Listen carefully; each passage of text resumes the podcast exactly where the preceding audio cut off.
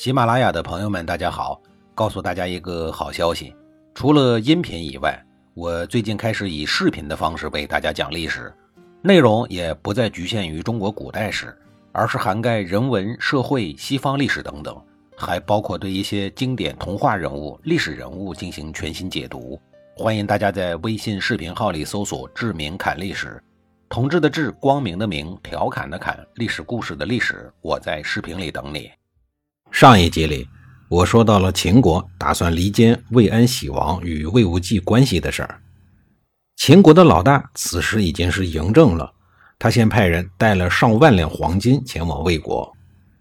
秦国使者到达魏国以后，找到了被魏无忌杀死的魏军将领晋鄙的门客，买通了他们，让他们在魏安喜王的面前诬陷魏无忌。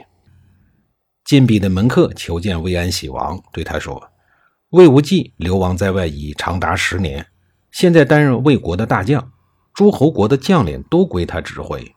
诸侯们只知道魏国有一个魏无忌，不知道有一个魏安喜王。魏无忌也要趁这个时候决定称王。诸侯们因为害怕魏无忌的权势和声威，正打算共同出面拥立他为王呢。这一番话在魏安喜王的心里头扎下了一根刺。此外，秦国还采用了其他的办法，多次的实行反间计。秦国知道魏国在秦国也安插了一些间谍，但是呢，秦国人假装不知道这些人是间谍，就请他们代秦国向魏无忌表示祝贺，祝贺他即将成为魏国的王。魏安喜王几乎天天都能听到诋毁、诽谤老弟魏无忌的话，渐渐的就信以为真了。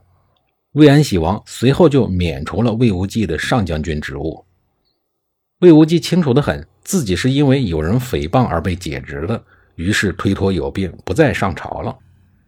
从此以后，郁郁寡欢的魏无忌在家里与宾客们通宵达旦的宴饮，痛饮烈性酒，并且常常跟女人厮混，沉迷于酒色之中。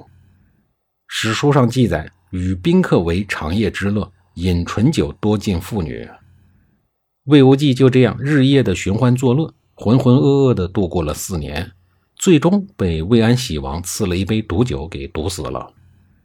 魏国的护国柱石轰然倒塌，可以说魏无忌不仅是魏国，也几乎是六国最后的希望。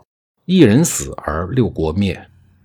此时秦始皇得到魏无忌已经死亡的消息，就派将领蒙敖率军再次进攻魏国，一次攻占了二十座城池。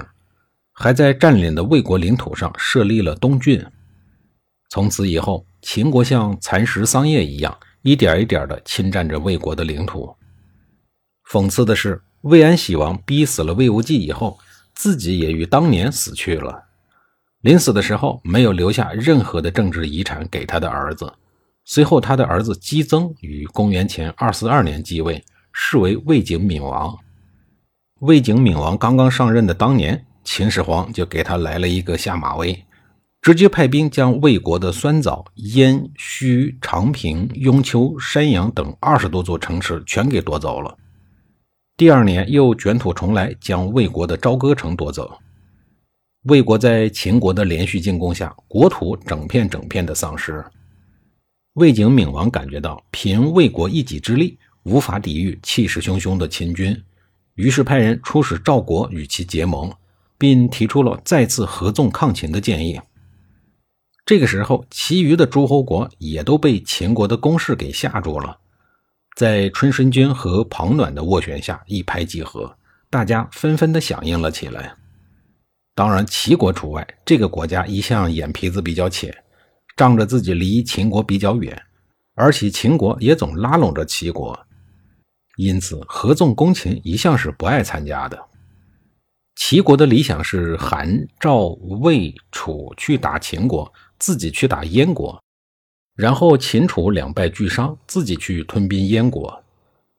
五国联军在庞暖的带领下向秦国进发了，这就是前面所说的战国时期最后一次合纵攻秦的战役——醉之战。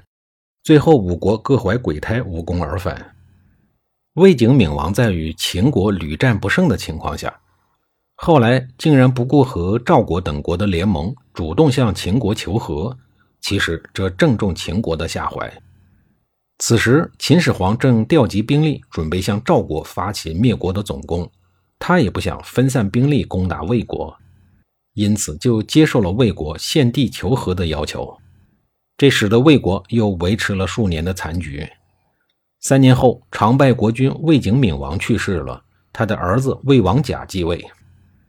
魏景敏王在位十五年，没有使魏国复兴，反而使魏国越来越弱。对秦国的入侵毫无抵抗之力。他的儿子魏王甲继位以后，也没能励精图治挽救魏国。魏王甲第三年，就在秦军主力南下攻楚国的时候，秦始皇派出年轻的将领王贲率军围攻魏国的都城大梁。魏军紧闭城门，坚守不出。由于大梁城经过多年的修建异常的坚固，导致秦军强攻不下。王贲想出了水攻的办法，秦军的大批士兵被安排去挖掘河道，将黄河、鸿沟的水引来，灌向了大梁城。三个月以后，大梁城在一片泽国中坍塌了。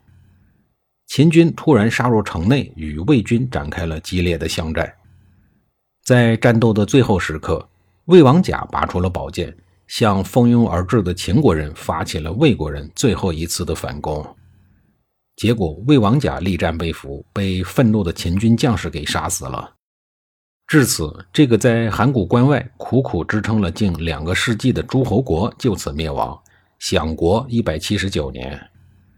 直到一百四十年以后，大梁城的废墟上仍然有魏国的遗民来此悼念故国。他们说：“假如当年魏安喜王能够一直重用魏无忌，也不至于如此。”可惜的是，历史从来没有假如。截止到这一集，战国七雄之魏国的故事就讲完了。下一集里，我正式给您讲韩国的事儿。